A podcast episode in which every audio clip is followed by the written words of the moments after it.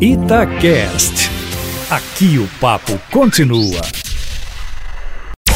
Falando bem. Fala pessoal de Itatiaia, fala Júnior Moreira, bom ou não?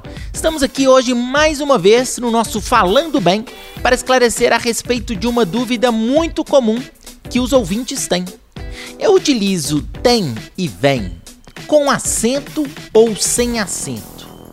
No caso, gente, vamos saber o seguinte: o verbo ter e o verbo vir, eles podem sim ter acento circunflexo. Na verdade, o que, que vai acontecer? Sempre para saber se eles têm ou não acento circunflexo, você precisa ficar de olho no verbo. Se o seu verbo está no singular ou se o seu verbo está no plural. Por exemplo, se eu falo assim, o menino tem duas bolas de vôlei, o meu sujeito seria o menino. Meu sujeito, no caso, estaria no singular. Então, se ele está no singular, o meu tem não teria acento circunflexo. Agora, se eu falo assim, os meninos têm duas bolas de vôlei, como o meu sujeito, que é os meninos, passou a aparecer no plural, aí sim seria necessário que tivéssemos o acento circunflexo no tem.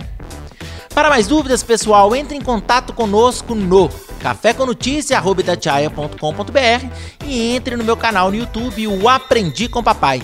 Um abraço e até a próxima. Tchau, tchau.